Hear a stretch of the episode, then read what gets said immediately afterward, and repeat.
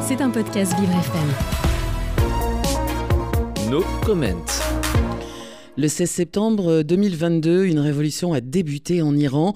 Nos comments vous livrent chaque jour une actualité factuelle de la situation dans le pays. Les manifestants Saed Yagoubi, Saleh Mirachemi et Majid Kazemi ont été exécutés vendredi matin à l'aube par pendaison.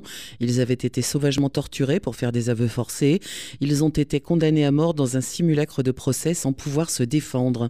Des manifestations contre ces exécutions et en soutien aux familles et aux proches ont spontanément éclaté à Ispahan notamment et ont été réprimés par les forces de sécurité qui ont tiré avec des carabines à plomb et blessé des dizaines de personnes. La peine de mort est utilisée à grande échelle par l'Iran dans le but de mettre fin au soulèvement populaire et d'instiller la peur parmi la population, réagit Amnesty International qui rappelle que plus de 100 exécutions ont eu lieu depuis le début du mois de mai. C'était un podcast Vivre FM.